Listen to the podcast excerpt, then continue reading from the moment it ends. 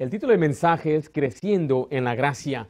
Creciendo en la gracia. El creyente debe estar creciendo en la gracia de Dios. Mire, la gracia es una palabra maravillosa en las escrituras. Tiene mucho que ver con la vida espiritual del cristiano. Así que es necesario que usted aprenda lo que es la gracia durante este año estaremos enfatizando lo que es la gracia. ¿Qué es la gracia? Bueno, mire, la gracia es el recurso ilimitado de Dios, es la poderosa obra interior del Espíritu Santo para darnos fuerzas y desarrollarnos a su imagen. Hay muchas formas de describir la palabra gracia. Es a Dios actuando en nuestro favor o de nuestra parte, Dios ayudándonos. La Biblia tiene mucho que decir de la gracia. Dice la Biblia que la gracia de Dios se ha manifestado para salvación a todos los hombres. Somos salvos por gracia y debemos crecer en la gracia. Note versículo 18, segunda de Pedro 3, 18. Antes bien, ¿qué dice ahí? Creced en la gracia. Este es el tema de este mensaje, es permitir que Dios haga una obra en nosotros, que maduremos, que el 2023 sea un año de crecimiento, que crezcamos en la gracia de Dios. Deje por favor su marcador ahí en segunda de Pedro. Acompáñeme a Hechos 13:43. Hechos 13:43. Quiero que usted vea que uno debe perseverar en la gracia de Dios. Recuerda, tiene diferentes aspectos.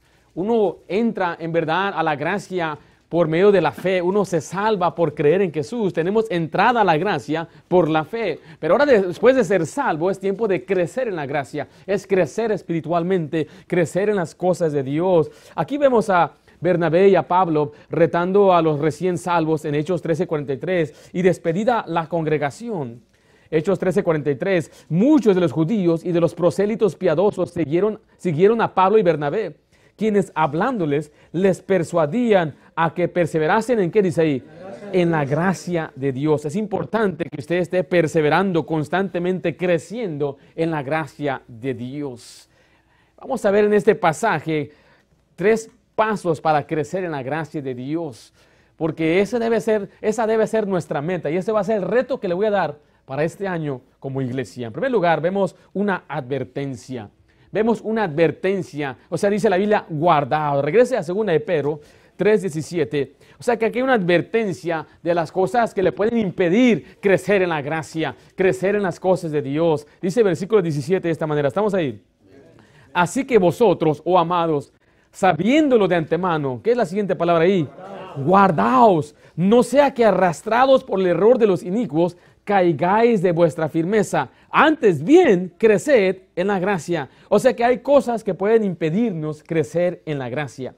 El primer paso es una advertencia. Es algo negativo, pero necesario. Es una advertencia por amor. Escuche, el pastor le ama a usted. Nunca diga, el pastor no me quiere, el pastor me está señalando a mí, el pastor está hablando de mi pecado. No, mire, siempre que se toque un tema negativo que en verdad le envuelva a usted en su pecado, es porque fieles son las heridas del que ama. Yo le amo a usted y quiero que usted cambie su vida por su bien para darle gloria a Dios. Si yo no le digo a usted lo que tiene que cambiar, si no le digo lo que Dios dice que usted debe hacer, entonces yo sería un pastor infiel, no solamente a usted, pero a Dios. Y mucha gente se puede sentir incómoda, decir, aquí nada más lanzan piedras, aquí nada más hay maltratos, aquí nada más está duro, siempre me están ahí pegando a mi pecado. Mire, dele gracias a Dios que alguien se interesa por predicarle la palabra de Dios y se viene de amor. Le digo sinceramente, oramos, preparamos con un corazón amoroso porque quiero que usted aprenda que Dios quiere que usted crezca, pero el diablo quiere que usted se desvíe. Por eso la advertencia es guardaos,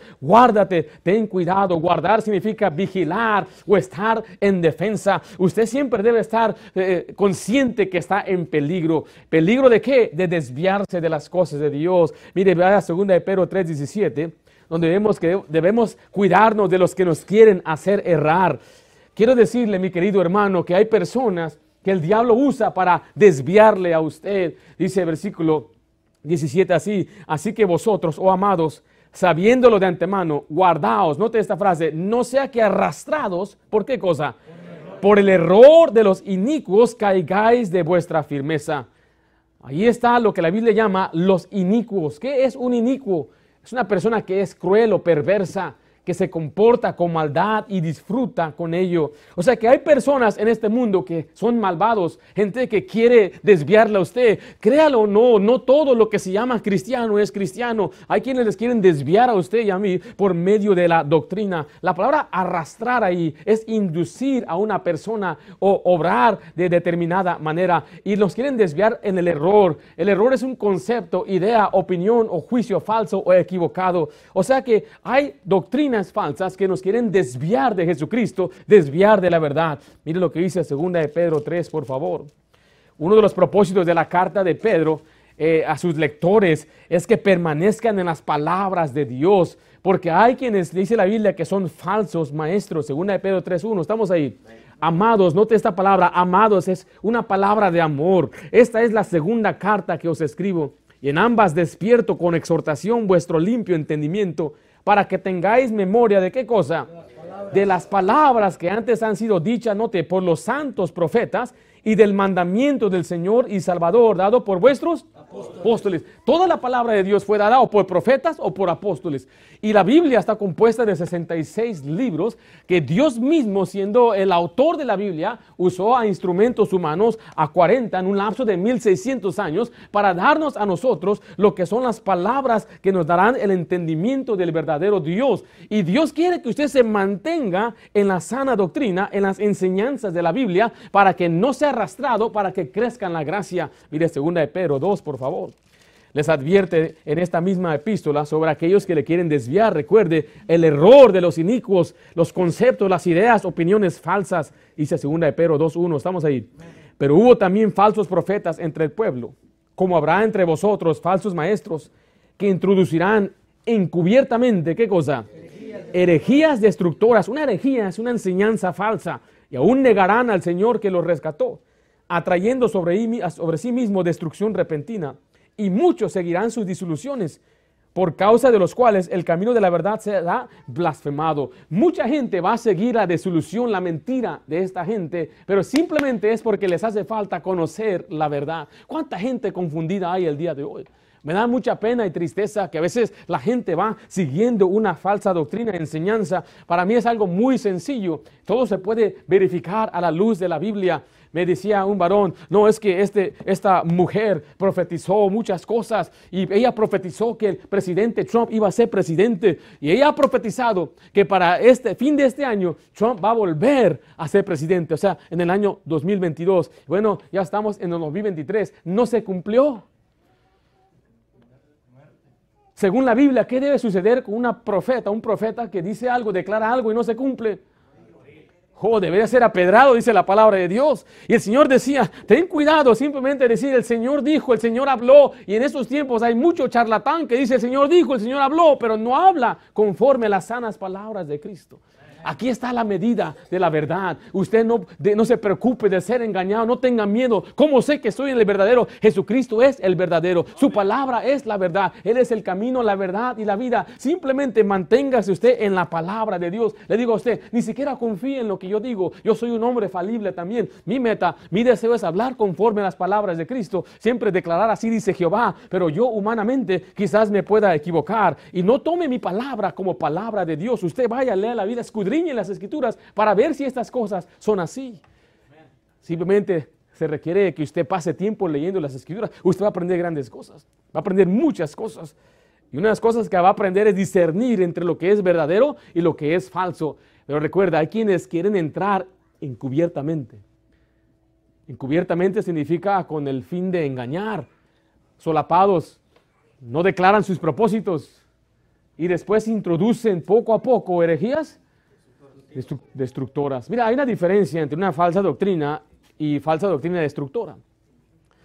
Hay doctrinas que son falsas, están mal y todos quizás nos podemos equivocar. Por ejemplo, hay quienes han dicho Dios viene en, en este año, eso es una falsa doctrina. Las doctrinas destructoras son aquellas que desvían a la gente a la perdición que le dicen tienes que guardar cierto día para salvarte. Eso es una herejía destructora, porque si la persona entonces pone su confianza en conservar o guardar un día, una fiesta, bueno, no puede él creer en Jesús como dice la Biblia. En Hechos 20:30 le voy a leer lo que dice la Biblia. Pablo advirtió sobre este asunto de aquellos que quieren arrastrar. Dice, y de vosotros mismos se levantarán hombres que hablen cosas perversas. ¿Para qué dice ahí? Arrastrar tras sí a los discípulos. O sea que aún dentro de las iglesias puede haber aquellos que se levantan para arrastrar. La palabra arrastrar es inducir a una persona para que haga una cosa determinada. Este caso es para desviarlo. Y Pablo se asombró de los Gálatas, porque ellos se ven alejados de Cristo. En Gálatas capítulo 1, versículo 6, le voy a leer lo que dice la Biblia. Dice Pablo, estoy maravillado, o sea, estoy asombrado de que tan pronto os hayáis alejado del que os llamó por la gracia de Cristo para seguir un evangelio diferente. No que haya otro, sino que hay algunos que os perturban y quieren pervertir el evangelio de Cristo. El propósito de la, carta de, Gálatas era una, una, una defensa de la salvación por fe y gracia porque habían introducido a los Gálatas que tenían que circuncidarse para ser salvos. Tenían que guardar la ley de Moisés para ser salvos. Y Pablo dice, estoy maravillado, no lo puedo comprender, me sorprendo que ustedes hayan creído eso. Se han desviado, creen otro evangelio. No es que haya otro evangelio, solamente hay un evangelio. Pero muchos creen otras cosas porque no están bien afirmados. Recuerde, tiene que tener cuidado con aquellos que le quieren hacer errar, pero también con aquellos que le quieren hacer caer en pecado. Vaya a 2 de Pedro 2.19. Este, este capítulo entero habla de los falsos maestros y una de las cosas que ellos enseñan es que ellos prometen libertad. Dice 2 de Pedro 2.19, estamos ahí. Les prometen qué cosa? Libertad. libertad. y son ellos mismos esclavos de corrupción, porque el que es vencido por alguno es hecho esclavo del que lo venció. O sea que hay quienes van a enseñar esto. Bueno, acabo si somos salvos por fe, vive tu vida, haz lo que tú quieras. Hablan de la gracia radical.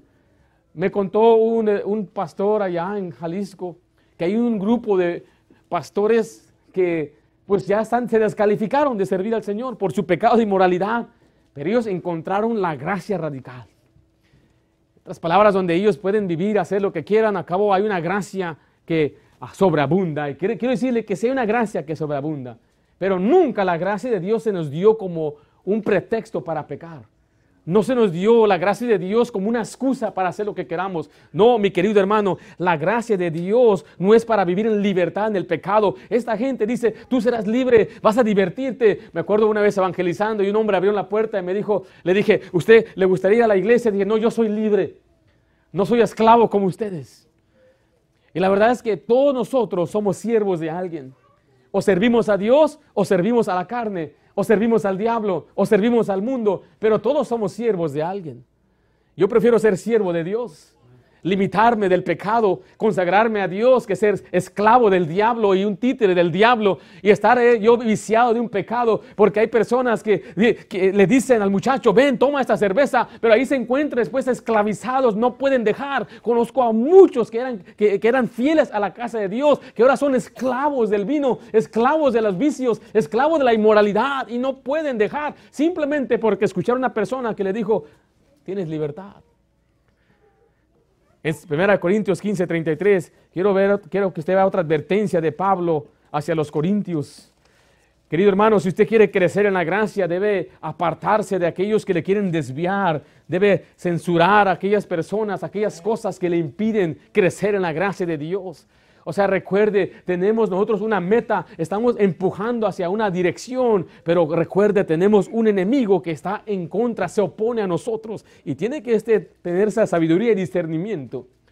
Mira Corintios 15, 3, 33, dice así la Biblia, no erréis, no te engañes.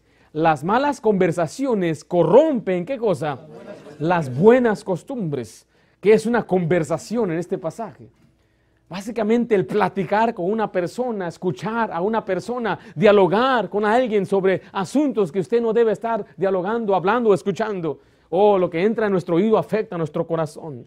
Los que hablan cosas perversas afectan lo que está en nuestro corazón. Por eso dice Salmo 1.1, bienaventurado el varón que no anduvo en consejo de malos. Feliz, dichoso el que no anda escuchando el consejo, la opinión, la instrucción de los malos, de los malvados, de los inicuos Como que les he dicho una y otra vez, la música perversa que hoy está arrasando en los corazones de los jóvenes, señoritas, aún de los adultos, la música que no tiene nada que ver con Dios, la música que simplemente o te pone deprimido o te pone altanero cuando escuchas música de robar y de pandillas y música que nos mueve los sentimientos, que no tiene nada que ver con Dios, que tiene que ver con engaño y con buscar lo que la mujer que no era. Y si ella se llamaba Marta, un montón de música que en verdad afecta el corazón, no nos alienta, no levanta los espíritus para servir a Dios. Hay música que más bien nos hace mover. Usted va al mercado, ahí ta, ta, ta, ta, ta, ta, ta, ta, ta. Y ahí está uno, dice, es que la música me pone alegre. La música no fue diseñada para usted, no fue para que usted se ponga alegre, es para alegrar a Dios, para que Dios sea glorificado.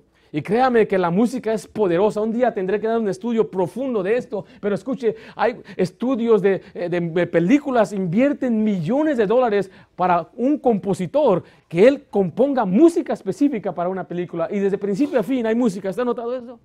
Ahí está usted, empieza ahí, están correteando el auto y usted siente que está ahí porque la música eh, le impacta el corazón a usted. cuando se está muriendo el héroe, pone una música bien melancólica. Y el hermano está, no, no estoy bien, yo estoy bien. Oh, la música es poderosa. Y el diablo, dice la Biblia que, bueno, algunos hemos creído que el diablo era el director de la música en el cielo. El diablo utiliza la música de una forma muy poderosa. Oh, pregúntese nada más, ah, vea nada más la actitud de esos muchachos que escuchan música sucia y perversa. Vea su actitud. Vea cómo siempre andan con una actitud indiferente. Es por esa música que escuchan. Esa música que les está afectando el corazón. La violencia. Oh, luego hablamos de lo que es la, música rock pesada. Donde hasta tienen Rob Zombie. ¿Has escuchado de Rob Zombie? no se entiende ni nada lo que está diciendo, pero mire, entre todo eso, ahí está el mismo demonio. Es más, en mucho de sus músicas, usted vea, a veces yo, en un estudio, digo, ¿será efectivo presentarle? No, yo creo que no, ni siquiera traer esa música a esta iglesia no sería bueno. Mostrarle nada más las cosas que dice Lady Gaga y lo que dice Katy Perry y lo que dicen estas mujeres perversas, cosas sucias, horribles. Hay una, una mujer horrible, horrible de Nueva York también, que canta cosas hasta, o sea, abiertamente hablando de cosas perversas. Y ella es la que ha ganado más premios, más premios en los Grammys. Es asombroso el poder que tiene la música. ¿Qué debo escuchar, pastor? Escuche alabanzas que edifican, que pueda usted pensar y meditar en las cosas de Dios. Es por eso que venimos a la iglesia, ay, ah, fuente de la vida. Porque estaba sa, sa, sa, sa, Ahí venía en su carro, sa, sa, escuchando pura música melancólica. Yo sé que estoy así nada más de pasada, aquí me quedé un rato, el Señor así lo quiso. Pero voy a darle, voy a dar explicación bíblica en, esas, en las siguientes semanas sobre lo que es la música que agrada a Dios. Y créanme que el problema más grande es que es difícil darle algo que un suplente a la música que ya escucha. Es lo más difícil, porque aún lo que muchos llaman música cristiana no es música cristiana. Mucha de esa música es Cristo es mi novio, básicamente lo que están diciendo. Y las iglesias que tienen este tipo de música eh, eh, espantan a los hombres. Y a los hombres nos gusta escuchar, oh, Cristo es mi novio, no quiero escuchar nada de eso. Cristo es mi Señor, es el Rey de Reyes. Voy a exaltar al Rey de Gloria. Y es por eso que nuestra música Aquí nuestra iglesia sacra es separada, diferente a lo que el mundo llama música, aún música cristiana. Vaya a Tito 2, por favor. Hay películas y programas perversos que usted debe evitar ver. Oh, cuando nos sentamos como familia, queremos ver algo, con mucha vergüenza tenemos que decir, ah, es que no podemos seguir viendo esto. A un programa sanos, hay un programa que se llama The Andy Griffith Show. ¿Han escuchado de The Andy Griffith Show? Es de blanco y negro, Salió en los 60, yo creo. Ah, y se trata de un sheriff, se llama el sheriff sin pistola, sin arma, porque él era un hombre pues, muy sabio, discierne, y es una comedia sana. Pero hay momentos donde hay personajes que se visten de mujer y yo no quiero que mis hijas observen eso. Era algo chistoso. Ah, se vistió de mujer, jajaja. Me acuerdo que al principio era, era algo chistoso, pero ahora los tiempos han cambiado. Note que así es como empezó, simplemente de broma y de chiste, pero ahora ya es una realidad. Ya hasta se ofenden si usted dice algo. Se ofenden si no, no solamente les tolera, sino los acepta y los abraza. Pero yo me pregunto, ¿dónde empezó esto? Yo creo que empezó desde aquellos tiempos, aun cuando era algo inocente. Le digo, aunque, y ahora, ahora, y ahora lo que, todo lo que sale ahorita, ahorita, la mayoría es algo perverso. ¿Qué hacer? ¿Qué hago, pastor? ¿No veo nada? Sería bueno. ¿Qué, qué le va a pasar? ¿Eso no les gustó a algunos? Es que tienen HBO Max, Netflix, Hulu, tienen todo. Bueno, por eso ese, ese, tipo de apetito que tiene por su entretenimiento le impide crecer en la gracia de Dios. Le impide hacer madurar en las cosas de Dios. Aparte de los que se mofan de las cosas de Dios.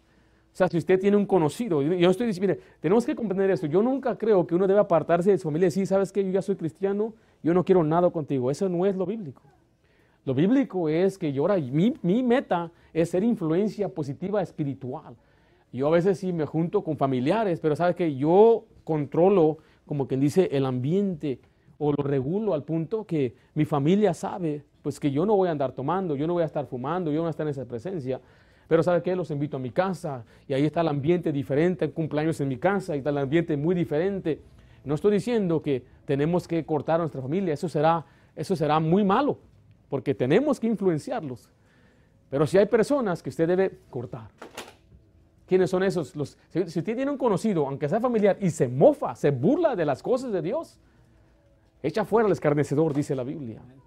Y eso le digo a usted, hágalo en oración, hágalo usted pensando estas cosas, porque usted tiene que ver cómo le va a afectar a usted y a su familia, que esa persona esté alrededor de usted y su familia. Los que andan por malos caminos. Escuche, varón, la mujer extraña. Hay mujeres que le van a hablar a usted de una manera dulce. Oh, los hombres que quieren seducir, hermanitas, tenga cuidado. Señorita, escucha, ten cuidado con aquellos muchachos que vienen a hablarte dulcemente, amablemente. You're so beautiful, you're so cute. I've been thinking about you. Olvídate de esos muchachos. Tienen unos motivos equivocados, especialmente si no conoce el Señor. Él no quiere, Él no está pensando un día tener una familia. la persona promedia, el hombre promedio este día no quiere tener algo así, no quiere establecer un matrimonio bíblico. Entonces, imagínate, ten mucho cuidado, señorita. Mira, la gracia no es permiso para vivir en la carne, sino que la gracia da poder para vivir en el Espíritu. Tito 2.11 dice así, porque la gracia de Dios se ha manifestado para salvación a todos los hombres. Note 12, enseñándonos que o sea que la gracia nos enseña a qué?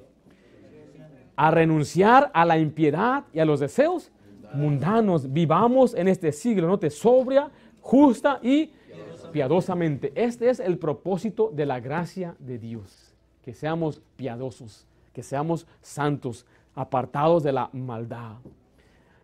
Recuerde que hay quienes quieren desviarle, pero también debe cuidar de caer de su firmeza. Segunda de Pedro 3:17 nos habla de esta advertencia. O sea que hay quienes están firmes ahorita, están caminando bien con Dios, pero puede que en este año enfrente alguien que le va a hacer caer de su firmeza. Esto no habla de su salvación, sino de nuestra firmeza en Cristo. Dice 2 Pedro 3:17.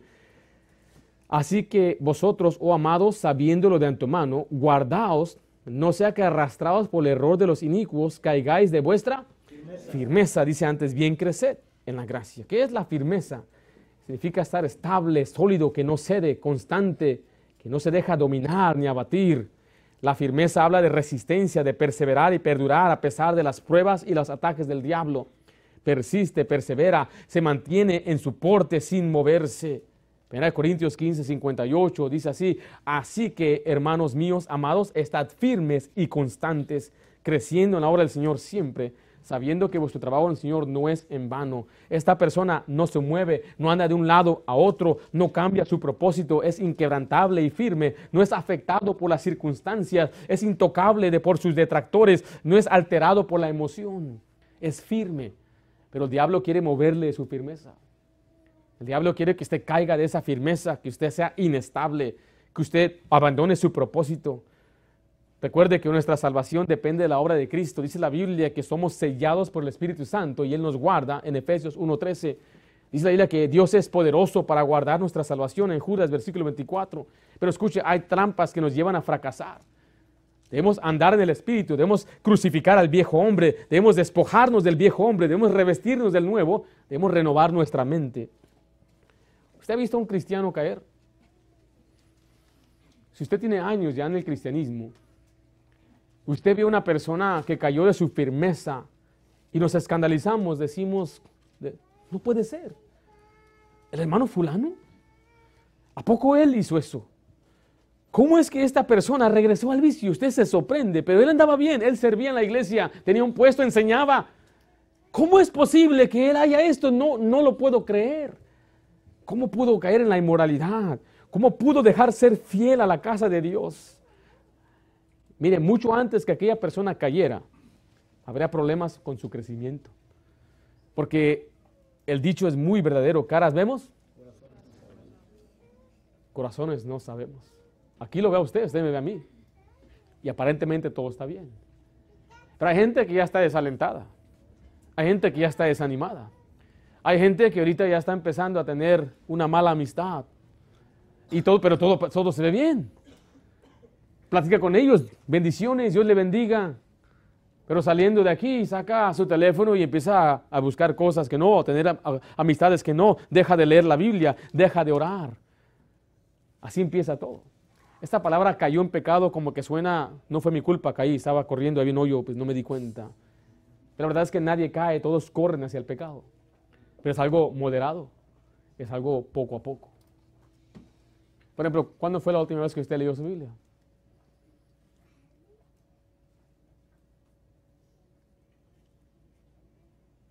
¿Cuándo fue la última vez que usted leyó su Biblia? Ahí está el problema. Si usted tiene tiempo en el cristianismo y no está caminando con Dios, yo me voy a sorprender. Todos nos vamos a sorprender, pero Dios, Él dice, no, ya tenía meses así. Hace cinco meses empezó. Y ahí se fue enfriando, enfriando, enfriando.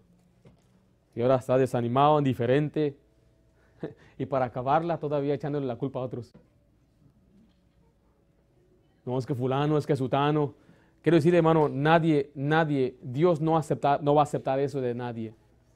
Es que aquel, Dios dice, si una de mis hijas me dice, yo no te obedecí porque quieren, no hizo lo que ella, ella, fue desobediente, dice, ¿qué, qué importa? ¿Sí me estoy explicando? Ahí viene Lidia, Lidia, ¿puedes tú, por favor, uh, traerme la basura? Y no lo hace. Lidia, ¿por qué no obedeciste? Es que Naomi me, me, maltrató. Y voy a estar. Huh. Look at me. Le voy a decir, ¿estás bien de la cabeza? ¿Qué tiene que ver ella contigo y mí? Nada. Entonces vente para acá, te voy a dar un Es que ahí sí hay gente. No, es que yo no quiero, ya no sigo las cosas de Dios porque Él. Y Dios desde el cielo está diciendo, mm, ¿estás bien de la cabeza? A propósito, Él murió por ti. Ah, ah, ah, no. Él te dio vida. no. Él te da sustento. Mm, pues no. Él es el que te da el gozo. ¿Por qué me haces estas preguntas? Porque no estás pensando. ¿Qué tiene que ver él, o él, o ella, o él, o aquello? Eh? Entre tú y Dios? ¿Qué tiene que ver? Nada. Porque si así fuera, yo ya no estuviéramos camino de Dios. La verdad. Como usted y muchos de ustedes también. ¿Por qué seguimos? Porque no seguimos al hombre. ¿Seguimos a quién? Manténgase en su firmeza. Vaya Colosenses 2. Quiero mostrarle cómo usted puede mantenerse firme Colosenses 2, 6 dice así, por tanto, de la manera que habéis recibido al Señor Jesucristo, andad en Él, arraigados y sobreedificados en Él, confirmados en la fe, así como habéis sido enseñados, abundando en acción de gracias. Mirad que nadie os engañe por medio de filosofías y huecas sutilezas según las tradiciones de los hombres, conforme a los rudimentos del mundo y no según Cristo. Aquí, si usted quiere mantenerse eh, firme, tiene que arraigarse en Cristo para no ser desviado. Mirad, una advertencia. Una manera que usted lo puede hacer obviamente es leyendo la Biblia, pero mira, asistiendo a la iglesia. Tres para Oh, qué importante. En estos tiempos, cuando iglesias están quitando servicios, usted y yo tenemos que mantenernos siendo fiel a la casa de Dios. Escuche esto, qué tan importante es dedicar un día entero a la casa de Dios, poder venir el domingo en la mañana, descansar un poco, volver en la tarde para fortalecernos. Cuánta enseñanza recibimos, tres, tres mensajes en un solo día, y, no, y, no, son mensajes de 20 minutos, y no son unas charlas motivacionales, son, son mensajes saturados de las escrituras, porque es lo que nos da crecimiento y fortaleza. No falte a los servicios de la predicación, la clase bíblica es importante. Hoy aprendimos tan importante la esencia de Dios los estudios bíblicos verso a verso para que usted aprenda también. Yo creo que una iglesia debe dar todo tipo de sabor de predicación. Hay quienes dicen, tiene que ser verso a verso, otros no, tiene que ser temático, otros dicen, tiene que ser textual. ¿Por qué no de todo? Para que aprendamos un poco de todo, todo el consejo de la palabra de Dios. Oh, tenemos discipulado para que usted pueda arraigarse en Cristo. Y todos los eventos de nuestra iglesia tiene predicación. Solamente hay dos eventos que no hay, una salida de jóvenes y un picnic al parque. Todo lo demás aquí, banquete de parejas, reunión de damas, reunión de varones siempre tiene predicación. ¿Por qué? Porque es lo esencial. Usted debe arraigarse, eche raíces espirituales, una iglesia bíblica que le quiere ayudar a crecer. Mantenga una buena conciencia delante de Dios. Mira, Timoteo 1.19 dice así, manteniendo la fe y buena conciencia, desechando la cual naufragaron en cuanto a la fe algunos. Eso significa mantenga su comunión con Dios. Hay quienes tienen pecados ocultos, hay quienes están guardando rencor, hay quienes no nos han restaurado su comunión con Dios. Y escuche eso, si usted quiere crecer en la gracia, debe arreglar su asunto con Dios. Mantenga cuentas cortas con Dios. Que usted no pase ignorando el pecado. Es como aquella deuda pequeña que debe, pero los intereses suben y suben y suben. Hoy después viene el cobro grande, viene el desastre. O hay un problema pequeño que no enfrenta usted. Ese, ese pequeño problema se convierte en algo grande. Alguien dijo, el pecado es como un dragón en una cueva. Si no lo mata cuando es bebé, cuando es grande será el problema mucho más grande. Por eso resuelva sus asuntos íntimos con Dios ahora mismo, arrepiéntase, busque a Dios, arregle cuentas con Dios, pero persista en lo que ha aprendido también. Dice 2 Timoteo 3:13, más los malos hombres y los engañadores irán de mal en peor, engañando y siendo engañados, pero persiste tú en lo que has aprendido y te persuadiste, sabiendo de quién has aprendido. Mire, muchos jóvenes tienen convicciones mientras viven en el hogar de sus padres. Mientras viven en la casa de su papá, tienen, acatan las reglas. Pero cuando ya son grandes, ya no hacen caso. Y es exactamente para muchos cristianos también, que tienen simplemente convicciones prestadas. Es que mi pastor me lo pidió, es que el pastor dijo esto, es que el pastor enseñó aquello, pero no es algo que usted mismo ha tomado como algo personal. Yo lo creo, estoy convencido de esto, estoy convencido de este principio en mi vida y es lo que anhelamos como pastor, que usted persista en lo que ha aprendido, ponga en obra lo que ha aprendido forme disciplinas de orar y leer la Biblia todos los días, obedezca en su servicio a Dios. Mira, Pedro 5, 8 al 10 nos habla de tener cuidado con el diablo. Tenemos que resistir en la fe al diablo. En primer lugar, vimos una advertencia. ¿Cuál es la advertencia? Guardaos. En segundo lugar, vemos un mandamiento. El mandamiento es crecer. Regrese allí a 2 de Pedro 3, 18. Un mandamiento, crecer. Segunda de Pedro 3, 18 dice, antes bien, ¿qué dice? crecer en la gracia y el conocimiento. O sea que lo anterior, entonces, nos muestra que hay una urgencia para crecer. Ya que hay quienes nos quieren desviar, tenemos que crecer. ¿Quiénes son los más fácil engañados? Los niños. Usted ve a un niño, fácilmente lo pueden engañar con fábulas, pueden atraer a un niño y pueden robar al niño. En Estados Unidos se desaparecen 800 mil niños al año. 800 mil. Usted puede. El país de Belice tiene 400 mil habitantes. 800 mil niños son raptados en Estados Unidos al año, al año. ¿Por qué? Porque los niños son fácilmente para engañados, son fácilmente engañados, fácilmente de seducir. Usted siempre tiene que estar cuidando a su hijo, ¿verdad? Cuando usted ve a su hijo y viene un adulto a hablar con él, ¿qué es lo que tiene que hacer el padre? Eh, ¿Qué está pasando aquí? Eh, eh. A veces mis hijas salen y veo que hombres son muy amables con ellas. Hey, hey, hey, cuando me ven, se van. Dije, ¿por qué se asustan? ¿El que nada debe? Qué bueno ven a este barbón así. Estoy cuidando a mis hijas. ¿Por qué? Porque mis hijas, a pesar de que les he enseñado, una de ellas por un dulce se puede ir. Quita un dulce a un perrito. Ellas no. Ellas son, ellas son la cuadrilla número uno. Eh, tengo dos cuadrillas, tres y tres, y cuadrilla número uno ya, ya ha crecido. Eh, cuadrilla número dos está allá. Ellas necesitan mucha ayuda. Crecer significa aumentar de tamaño, cantidad o intensidad una cosa. Está hablando de crecer espiritualmente, en conocimiento. Debemos crecer en la gracia. ¿Qué significa crecer en la gracia? Hay tres indicaciones que usted está creciendo en la gracia. En 1 de Corintios, en 2 de Corintios 12, no vamos a tomar el tiempo de leer esos pasajes porque es una enseñanza en sí. Pero en 2 de Corintios 12 habla de un aguijón en la carne que Pablo tenía, un problema, una carga, una prueba. Y Dios le dijo, bástate mi gracia. Le está enseñando que la gracia te enseña a confiar en Dios. Usted sabe si está creciendo en la gracia, si usted está creciendo en la confianza a Dios. O sea, cuando vengan los problemas, usted se queja, usted le da gracias a Dios. Si usted es una persona que se queja y siempre se anda quejando por su prueba, por su carga y lo que me está pasando y aquello, usted no ha crecido en la gracia. Tiene que aprender a depender de la gracia y crecer en esa gracia. La gracia de Dios nos impulsa a adorar a Dios. La palabra de Cristo mora en abundancia en vosotros, enseñándoos, exhortándoos unos a otros en toda sabiduría, cantando con gracia en vuestros corazones al Señor, con salmos e himnos y cánticos espirituales. Se dice que Dios nos ha dado 23 mil alientos al día. ¿Ha usado usted uno de ellos para alabar a Dios? Una mujer cristiana en el país de India se estaba muriendo de lepra. Un misionero que pasaba a estas colonias para hacer bendición a esta gente olvidada animó a la gente a cantar un himno. Y el misionero preguntó si alguien quería elegir una canción o un himno. La mujer, que se estaba muriendo de lepra, alzó su mano con mucho dolor y dijo, podríamos cantar bendiciones, ¿cuántas tienes ya? Hay un himno que se llama Bendiciones, ¿cuántas tienes ya? Cuando combatido por la adversidad, creas ya perdida tu felicidad. Mira lo que el cielo para ti guardó. Cuenta las riquezas que el Señor te dio. Bendiciones, ¿cuántas tienes ya? Bendiciones Dios te manda más.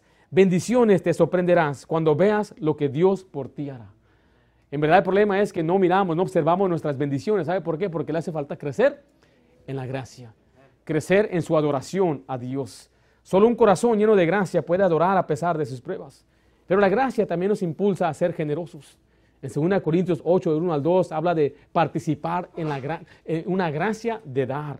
Usted sabe está creciendo en la gracia, si se está haciendo más generoso, si está siendo más dadivoso hacia su prójimo, hacia la obra de Dios. No solamente crecer en la gracia, crecer en conocimiento. Vaya por favor a Colosenses 1.10. Pablo dijo antes bien crecer en la gracia y el conocimiento de nuestro Señor y Salvador Jesucristo. La palabra conocimiento habla de conocer a Dios personalmente. O sea que no se trata de conocerlo no simplemente un conocimiento intelectual, no es conocimiento como uno cuando adquiere conocimiento para un examen. Hay quienes eran buenos para pasar exámenes, pero pasando los días, las semanas, ya no se acuerdan nada de lo que estudiaron. Y Dios no quiere que usted tenga ese, ese conocimiento de Dios, que usted conozca los datos de Dios, quiere que lo conozca de una, una manera personal. Pablo dijo a fin de conocerle, conocer a una persona. Por ejemplo, cuando yo me casé con mi esposa, yo tenía cierto conocimiento de ella, pero en verdad no la empecé a conocer hasta que vive uno con una persona.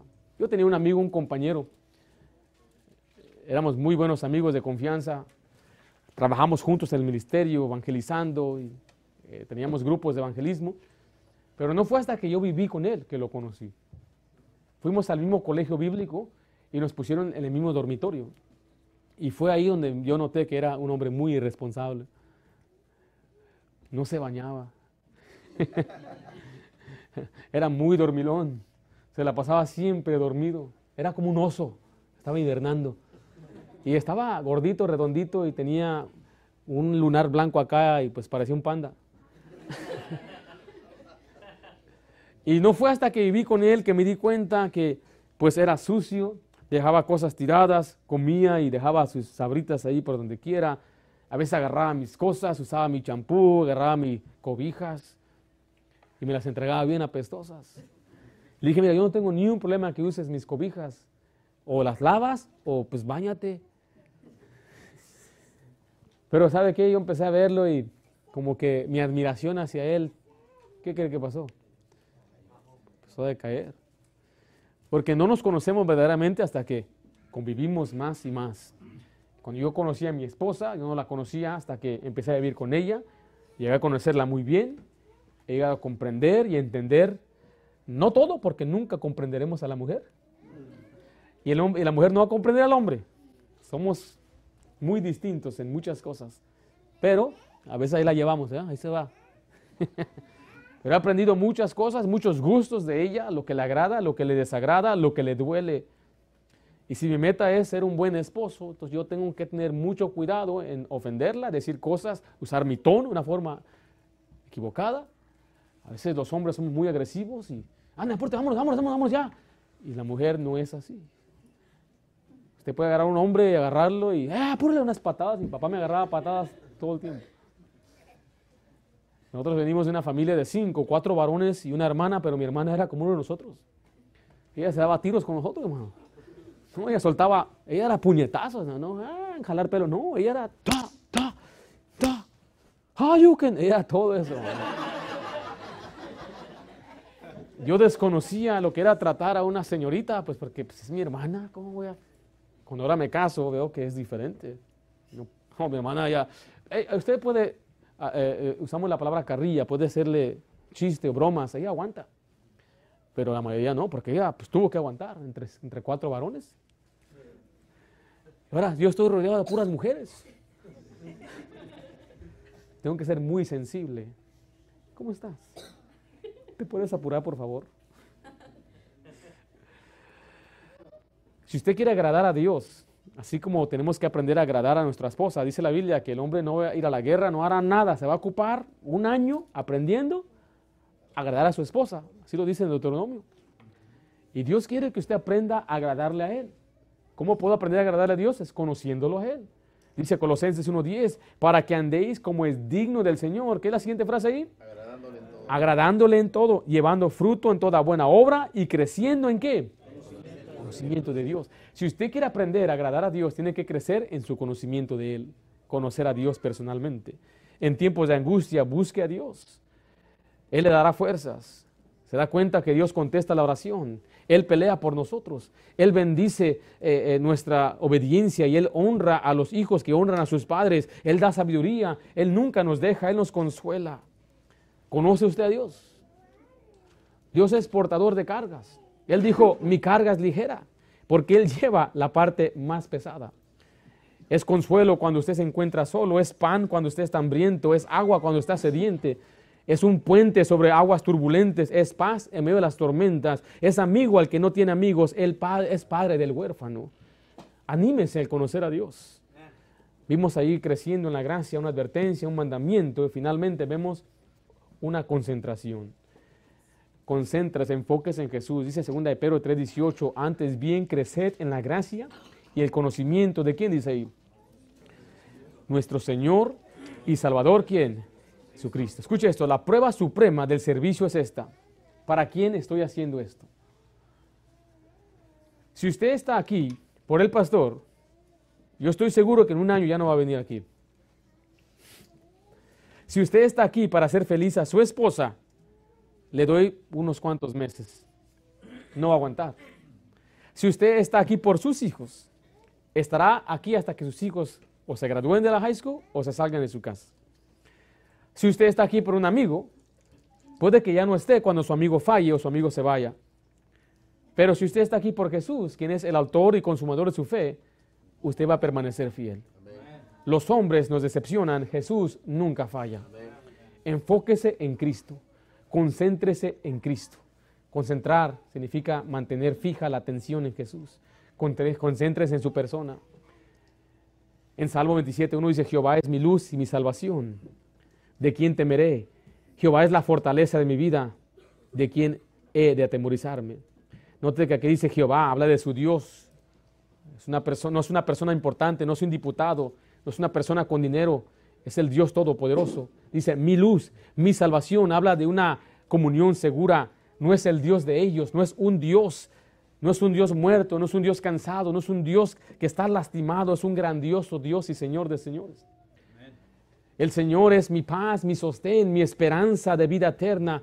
Es Salvador, Redentor, un amigo que nunca falla. Es mi guía y mi confianza. Es mi luz de noche y día. Es mi todopoderoso, fortaleza de mi vida. Es amor protector, el consuelo de mi alma. ¿Conoce usted a Dios? Si usted conoce a Dios, nada le va a desanimar, nada le va a detener. Mantenga su mirada en Dios, no en los hombres, no en otra persona. Haga siempre Dios el enfoque de su vida, pero también concéntrese en su propósito. Mire 2 de Pedro 3:18, por favor. Cada uno de nosotros tenemos un propósito en esta vida. A veces la gente dice, Dios tiene un propósito para ti. Sí, el propósito es que le obedezcas. Muy sencillo. Que vivas para Él. Ese es el propósito. Es que a veces la gente quiere sentirse especial. Dios tiene algo especial para ti. Tiene un propósito para ti. Y uno dice, ¿qué será? ¿Seré rey? ¿Seré algo importante? No, serás un siervo. El propósito de Dios para usted aquí está, según Pedro 3:18. Antes bien, creced en la gracia y el conocimiento de nuestro Señor y Salvador Jesucristo. A Él sea, ¿qué dice ahí? Gloria o ahora y hasta el fin, día de la eternidad. O sea que el propósito es la gloria de Dios. La palabra gloria es exaltar a Dios, que Dios sea exaltado, que Dios sea elevado por nuestra vida, nuestra conducta. Quiero que vea Romanos 11:36, por favor. O sea que el propósito de usted de cada persona aquí es glorificar a Dios, es que Dios sea magnificado, que Él sea engrandecido, que la gente cuando vea a usted, todo lo que usted haga, la gente diga, es por la gracia de Dios y usted responda así es, por la ayuda de Dios, sin Dios yo no soy nada, sin Dios yo no puedo lograr nada y da un testimonio a todo el mundo que hay un Dios que le está ayudando a usted. Romanos 11:36, estamos ahí. dice, porque de Él y por Él y para Él son todas las cosas. Note, a Él sea la gloria por los siglos de los siglos. Amén. Y eso es lo más curioso de todo, es que usted ya es de Él. Y todo es para Él. Él nos hizo para su gloria. Él nos diseñó para que vivamos para Él. Si usted no está viviendo conforme a lo que Dios quiere para usted, usted no está glorificando a Dios, usted no está cumpliendo su propósito. Dios dice, quiero que reconozca, tu propósito no es tener fama ni dinero, no es una compañía, no es una carrera, es mi gloria. Glorifícame en tu vida, glorifícame con todo lo que haces. En 1 Corintios 10:31, Pablo dijo, si pues coméis o bebéis o hacéis otra cosa, hacedlo todo para la gloria de Dios. Todo lo que hacemos en este mundo debe glorificar a Dios, debe exaltar a Dios. Por eso es una persona que vive en pecado no está glorificando a Dios. Una persona desviada no está glorificando a Dios. Tenemos que crecer en la gracia para cumplir el propósito que es todo para Él, glorificarle a Él. 1 Corintios 6:20 dice, porque habéis sido comprados por precio. Note, glorificad pues a Dios en vuestro cuerpo y en vuestro espíritu, los cuales, ¿qué dice ahí? Son de Dios, le pertenece a Dios su vida, su espíritu. Y dice Dios, quiero que vivas para mí, no vivas para ti, para tu propio vientre, dice la Biblia, para sus propios deleites, para hacer lo que, a ti, lo que tú quieres, hacer lo que a ti te da tu gana. No, tienes que meterte en la Biblia, conocer el propósito de tu vida y hacer lo que Dios dice. Si usted es una dama, esposa, es que usted sea una esposa que ama a su esposo, que usted es una madre que ama a sus hijos, que usted cuide de su hogar. Si usted es hombre, usted es el líder espiritual, el primero que se levanta a leer la Biblia, a orar, el primero que va a las cosas de Dios. Usted guía a su familia. Ese es el propósito de usted, varón. Y el propósito es que evangelicemos, busquemos las almas perdidas, que nuestras obras glorifiquen a Dios. En Mateo 5 dice así, alumbre vuestra luz delante de los hombres, para que vuestras buenas obras Ah, para que vean vuestras buenas obras y glorifiquen a vuestro Padre que está en los cielos. Usted debe vivir de tal manera que la gente pueda ver, este es un buen hombre, este es un hombre respetable, es fiel a su esposa, es leal al trabajo, es consistente, tiene buen testimonio, no, no roba, no estafa. ¿Por qué será? Y usted lo apunta a Dios para que mi Dios sea glorificado que la gente observe sus buenas obras, que la gente vea que usted está sirviendo a Dios, o cuando usted glorifica a Dios, cuando sale a evangelizar y usted atrae a otros a Cristo. Juan 15, 8 dice, en esto es glorificado mi Padre, en que llevéis mucho fruto y seáis así mis discípulos. El Señor quiere que el creyente produzca otro creyente al evangelizar. Eso glorifica al Padre, eso exalta al Padre, pero también que seamos generosos y eso también glorifica a Dios. Nuestra administración, nuestros, nuestras dádivas glorifican a Dios. Cuando demos para otra obra, cuando ayudemos a otras personas, ¿qué no usted y yo estamos glorificando a Dios por la ayuda que nos han dado a nosotros? ¿Qué no estamos diciendo? Ven, gloria a Dios, Dios nos está ayudando, pero es porque otra persona dio por gracia a este ministerio y usted y ahora glorificamos a Dios. De la misma manera, cuando usted ayuda a otro, cuando usted da una obra, cuando usted da misiones, hay gente que está recibiendo y está glorificando a Dios porque usted fue generoso. Esta es la manera de glorificar a Dios. Usted está glorificando a Dios con su vida. ¿Usted está viviendo para usted o está viviendo para Dios? Y esto ya le digo, le estoy hablando ya de una, manera muy, estoy enfrentando muy fuerte a algunos de ustedes que tienen meses, años de conocer al Señor y no le entran al servicio de Dios, no le entran a las, a las, cosas de Dios y se nota, se ve la indiferencia que les hace falta crecer, amar al Señor. Y le digo esto no porque yo le aborrezco, sino porque le amo. Si usted quiere crecer en la gracia, si no se quiere desviar en el pecado o una falsa doctrina, es necesario que se ponga en serio en este asunto. Que tome en serio el crecimiento espiritual. Hay muchos que van al gimnasio, van a empezar estas semanas, pero no están en serio. Ya pagaron todo el año entero. Y de ahí es donde gana el dinero los gimnasios, con gente que no va. Pero hay quienes están en serio. Y hasta se compra su proteína, compra su creatina, compran su pre-workout. Es un líquido para que te ponga así. Toman su otro líquido después, post-workout. Y yo no estoy diciendo que está mal con eso. Esta gente aprende que si quieren crecer en su fuerza y su músculo, requiere un compromiso serio. Yo estoy a favor del ejercicio corporal. Porque si no, si usted siempre está sentado todo el día, se le van a, se le van a echar a, a perder sus músculos y sus, y sus huesos. Pero para que usted tenga buena salud, requiere que usted ponga de su parte. Estaba hablando con mi esposa ahorita que estamos enfermos. Está caro, ¿verdad? Medicinas, el médico ¿Y sabe por qué? Porque no estamos dispuestos a pagar el precio para mantenernos saludables. Le dieron unos, unos, uh, unos polvitos que es vitamina C a mi esposa. Y dijo, dale esas sigas para, que no se, para prevenir que se enfermen. Pero están caros. Las vitaminas están caras, las multivitaminas están caras. Cuesta dinero para ser saludable. Cuesta dinero para para tener eh, fuerzas, para comer bien, cuesta dinero. Si usted cambia su comida chatarra a, comida saludable como cortes buenos del muslo del, del, res o pechuga, sale caro. Pero sale más caro enfermarse. ¿Sí? Es, difícil crecer, ¿sí? Pero escuche, va a ser más difícil cuando se desvíe. Va a ser más difícil cuando sus hijos se desvíen. Va a ser más difícil cuando su hija venga y le diga que ella es él Va a ser difícil cuando venga su hijo decir, papá, embaracé a mi novia. Va a ser difícil. Pero eso es mejor ahorita, trabajar duro, crecer, tomar, hacer prioridad de poner a Dios en primer lugar, servirle de corazón. Porque yo sé, ahorita nuestros hijos están pequeños, usted va, los lleva, viene, los viste, pero un día ellos van a decir, no. Es difícil, llega el tiempo difícil. Y aunque muchos jóvenes tomen su propia decisión, yo le quiero advertir que usted haga todo lo posible para que no le remuerda eso. Que usted hizo todo lo posible y aún su hijo se desvió, ahí él. Pero hay que crecer en la gracia.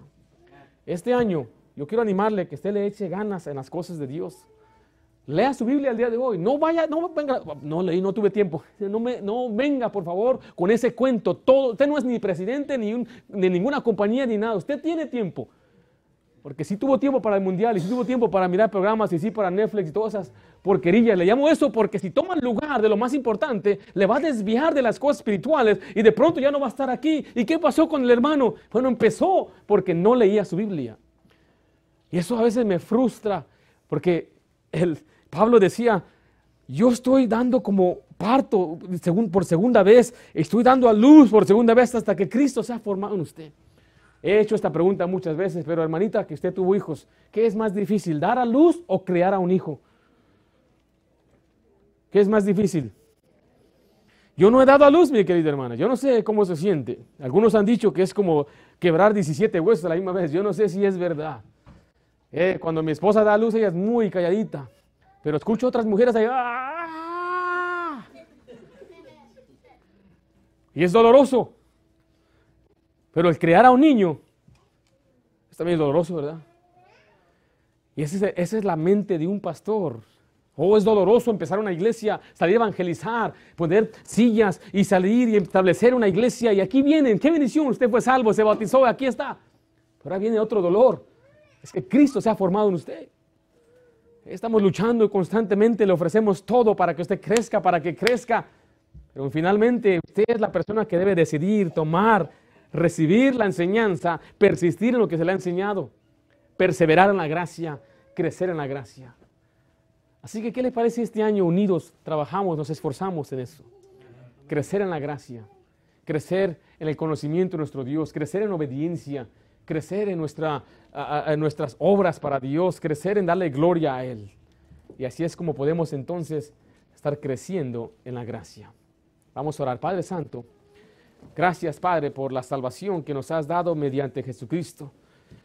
Nosotros, sin merecer absolutamente nada de parte de ti, tú nos amaste, enviaste a tu Hijo para morir en la cruz y así es como tu gracia se manifestó para salvación a todos los hombres.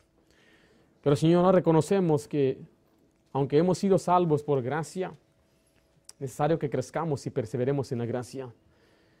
Señor, yo ruego y te pido, Señor, que obres en los corazones, que no sean mis palabras, ni sea mi, mi forma de explicar la Biblia la que convenzca a la gente, sino que sean las palabras mismas de, de la Biblia que puedan transformar la mente de los oyentes Gracias, Padre, por tu bondad que hemos reconocido, Señor. Y yo como pastor eh, puedo ver, Señor, más allá los peligros que muchos de mis hermanos enfrentan simplemente por no acatar las advertencias. Te ruego, Dios, que nos ayudes a obedecerte en este mandato de crecer para glorificarte, que reconozcamos que nuestra vida es temporal, es pasajera, y todo lo que hacemos, Señor, debe glorificarte a ti, porque si no te glorifica a ti, entonces de nada sirve. Te pedimos, Padre, que nos ayudes a tener esa perspectiva espiritual. Te ruego por los hombres de nuestra iglesia, los líderes de los hogares, Señor. Dales a ellos ese anhelo y deseo y convicción de crecer en la gracia y así guiar a su familia. Ayúdanos, Padre, a mantener nuestra mirada en ti, a, enfocarnos, Señor, en servirte a ti. A ti te servimos. Por lo tanto, no debe importarnos lo que otra persona haga, pero a la vez debemos, nos debe impulsar a nosotros a hacerlo mejor. Por eso te pido, Padre, que nos ayudes este año a crecer en tu gracia. Te lo suplico en nombre de Cristo Jesús. Amén.